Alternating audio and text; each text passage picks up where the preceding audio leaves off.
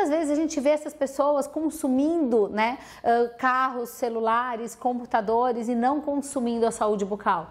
Justamente porque o cirurgião dentista, é, quando ele se comunica e quando ele desenha a jornada do consultório dele, muitas vezes ele dificulta o acesso e ele assusta os pacientes com imagens e com postagens né, que remetem à dor e a procedimentos dolorosos e complicados e demorados, tá? Os posts que falam de procedimentos, eles são posts que eu já falei, afastam os pacientes do consultório. E muitas vezes existem pacientes que até têm alguma consciência que precisariam de tratamentos, ou que perderam dentes, ou que têm é, lesões ativas, que têm lesões de cárie ativas. E por que? Então, por isso que a gente tem que ter essa linguagem na rede social, é uma linguagem bonita, sempre focando a mente da pessoa no resultado que ela vai obter. Tá bem? Então, nessa fase 1, né, o que, que você pode trabalhar? Você pode trabalhar com posts de mais qualidade, né? É um, é um conceito fundamental. E também nessa fase 1, que são os pacientes que não te conhecem, você pode trabalhar com sites, né? E fazer anúncios patrocinados, tanto do site como das suas redes sociais. Então, nesse primeiro momento, quando você já tem imagens e um conteúdo que possa apresentar a odontologia de uma maneira convidativa, de uma maneira elegante, de uma maneira que falando dos resultados que a odontologia pode trazer para a vida das pessoas, você vai conseguir investir uma determinada quantidade aqui que não precisa ser muito alta, mas que você vai conseguir expor mais o seu consultório e você vai conseguir ampliar aqui o que a gente chama de boca do funil. Eu quero que você imagine um funil, né, que é o que a gente chama de funil de captação de pacientes e isso é a jornada do seu paciente. Então aqui em cima tem um potencial paciente, né? Que está considerando a hipótese de começar algum tratamento odontológico. E aí ele com, começa a consumir material via internet. Dependendo do que você colocar aqui, né, e nós já falamos sobre isso, você vai ampliar mais esse acesso ou você vai reduzir esse acesso. Então, por isso que é interessante você seguir esses conselhos que eu falei sobre a sua comunicação de topo de funil, sobre a aparência né, e a imagem que você transmite publicamente a respeito do seu consultório.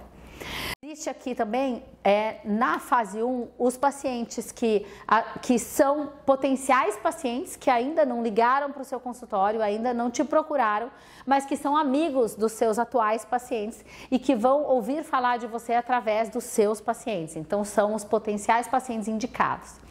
Esse grupo de pessoas, ele é fundamental porque dependendo da intensidade que o seu próprio paciente indicou você para o amigo dele, eles vão tomar a atitude de telefonar para o seu consultório ou não. E o que, que você pode fazer a respeito disso? Como que você pode fazer com que os teus pacientes, quando falarem de você para as outras pessoas, possam falar de uma maneira mais enfática, de uma maneira decisiva, tá? Exemplo, uh, imagine que tem uh, duas mães conversando numa festa infantil, imagine que você seja, vamos supor, uma odontopediatra, né? E aí uma das mães fala assim, ah, eu vi que o fulaninho tá trocando os dentes, caiu os dentes e tal. E aí ela fala, ah, pois é, ele tá trocando os dentes. E aí se essa, essa mãe uh, for seu paciente, a criança for seu paciente e ela te indicar de maneira enfática, ela vai tomar a atitude e vai dizer: Ah, pois é, a fulaninha, minha filha, vai na dentista, na doutora tal, você poderia marcar lá, porque a doutora é ótima, porque a doutora cuidou do sorriso dela, porque ela teve um problema e a doutora resolveu. Então, isso é uma indicação enfática. Uma indicação básica é assim: Ah, você tem um dentista para me indicar? E aí o paciente, o paciente fala assim: Ah, eu tenho, minha dentista é fulana, tá aqui o telefone dela, vai lá. Então, isso é uma indicação básica.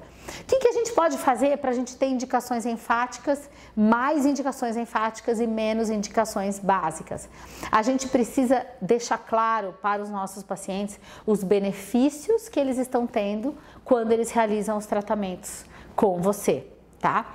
E de que forma que a gente faz isso? Existe, existem várias formas, tá? Que estão relacionadas com a experiência de compra, né? Com o ambiente, com o glamour do ambiente.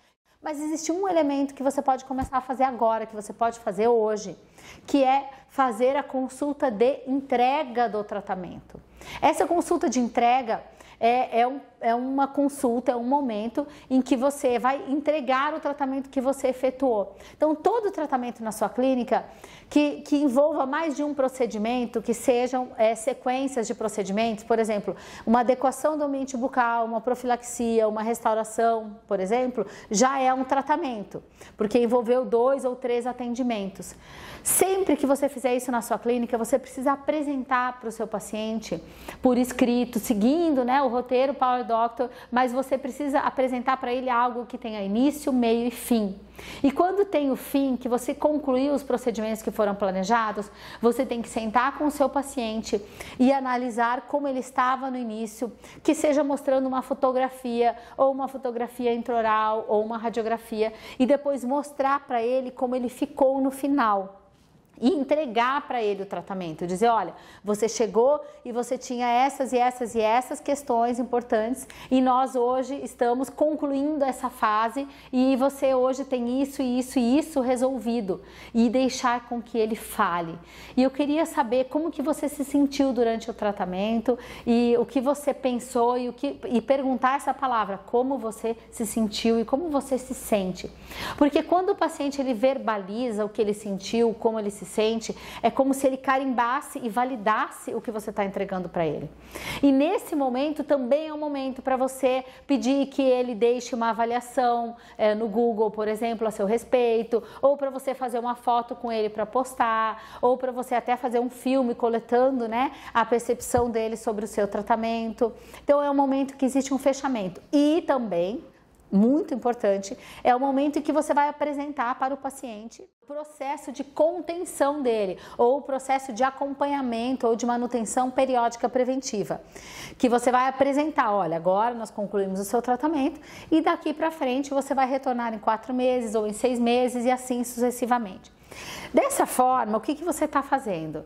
Você está selando né, a entrega do seu tratamento e as chances de quando esse paciente for te indicar para outra pessoa, as chances de ele falar né, a seu respeito com muito mais intensidade, com muito mais amor, com muito mais é, gratidão né? E, essa, e isso traz uma indicação enfática para o seu consultório, são muito maiores do que simplesmente você dizer: olha, hoje a gente concluiu o seu tratamento, você volta daqui seis meses sabe? Então tudo é uma questão de como você conclui, de como você fecha, de como você amarra, né, o tratamento que você está entregando.